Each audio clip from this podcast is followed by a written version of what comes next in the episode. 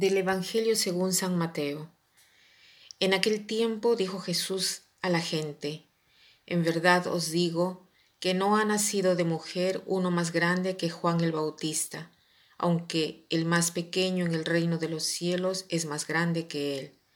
Desde los días de Juan el Bautista hasta ahora, el reino de los cielos sufre violencia y los violentos lo arrebatan. Los profetas y la ley han profetizado hasta que vino Juan. Él es Elías, el que tenía que venir, con tal que queráis admitirlo. El que tenga oídos, que oiga. Hoy Jesús elogia a Juan el Bautista. Dice que entre los nacidos de mujer no ha nacido uno más grande que el Bautista. Pero inmediatamente parece desmentir lo que ha dicho porque afirma el más pequeño en el reino de los cielos es más grande que él. Entonces, ¿Juan es grande o es pequeño? Las dos cosas.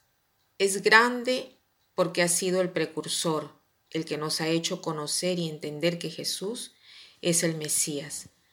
Pero al mismo tiempo es pequeño porque desde cuando Jesús ha entrado en el mundo, Jesús ha traído un nuevo modo de considerar al ser humano. O sea, cada ser humano es hijo de Dios. Cada ser humano tiene una dignidad altísima. Cada ser humano tiene un valor inconmensurable. ¿Por qué? Porque incluso lleva consigo escrita la imagen de Dios. Por lo tanto, el más grande, Juan el Bautista, ¿no? porque indica el precursor, y el más pequeño, no porque tiene menos valor, sino en el sentido que cualquiera que hoy venga al mundo es más grande, porque es hijo de Dios. Pensemos a la altísima dignidad que cada uno de nosotros tenemos, y cuando nos denigramos, cuando pensamos de no valer nada, cuando sufrimos de falta de autoestima, Pensemos en estas palabras de Jesús que dice que el más pequeño en el reino de los cielos es más grande que Juan el Bautista. ¿En qué sentido? En el sentido que tiene una dignidad altísima, que es aquella de Hijo de Dios. Y al respecto me viene a la mente una frase de Juan Pablo II que solía repetir frecuentemente. Hombre, conviértete en lo que eres hombre, conviértete en lo que eres.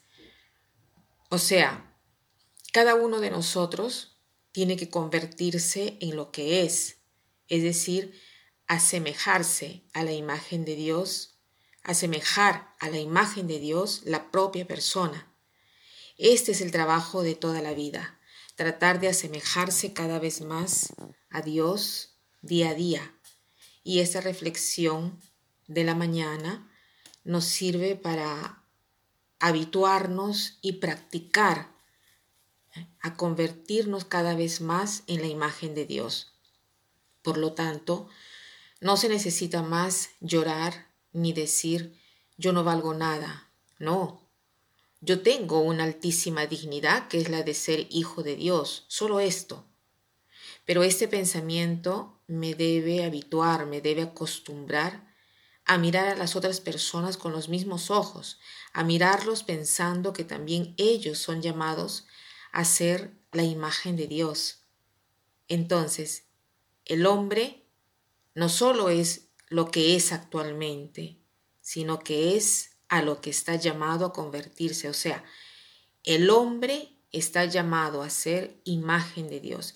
Si yo mirase a las personas no solo por lo que son, sino por lo que están llamados a ser, tendremos mayor respeto y mayor estima. Entonces, el propósito de hoy podría ser individuar las áreas de mi vida, aunque sea una sola área que me dé más dificultad a dejarme mostrar como hijo de Dios.